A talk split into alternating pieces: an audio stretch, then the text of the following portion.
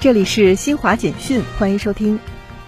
国家税务总局副局长王道树二十二号说，截至七月二十号，全国合计新增减税降费及退税缓税缓费超三万亿元。